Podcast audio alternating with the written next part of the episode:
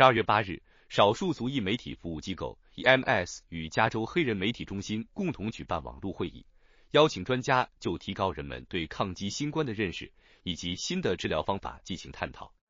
随着冬季的来临，感冒病人和新冠感染者共存，新冠感染者和感冒患者住院人数也再次激增。目前，个人除了隔离之外，还可以采取其他措施来对抗病毒。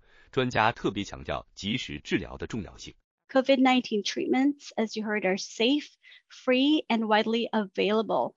They prevent COVID-19 from becoming serious as they can stop the virus from multiplying in your body and infecting more of your cells, help you test negative sooner, and may reduce the risk of developing long COVID symptoms, um, especially for older adults who are more prone to that. 与会专家还分析了非裔美国人等少数族裔感染新冠几率高的社会原因。 新冠患者在检测、及时获得网络信息资源以及诊断治疗方面，仍然面临着美国社会长期存在建制化的种族歧视的问题。提醒大家，特别是行政部门和医疗机构的关注。So my point is that it is not just social determinants of health that lead to adverse outcomes for African Americans. It is institutional racism.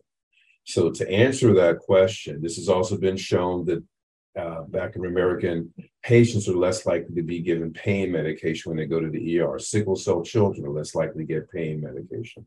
So it's a direct correlation of institutionalized racism in the United States.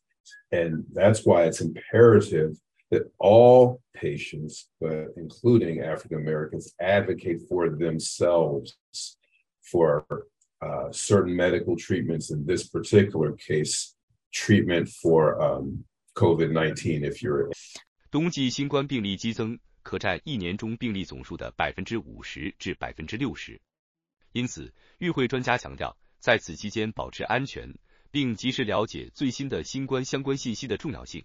虽然以前药物短缺限制了有资格获得抗病毒药物的人群，但今年冬天任何年满十二岁或以上的人都有资格获得治疗。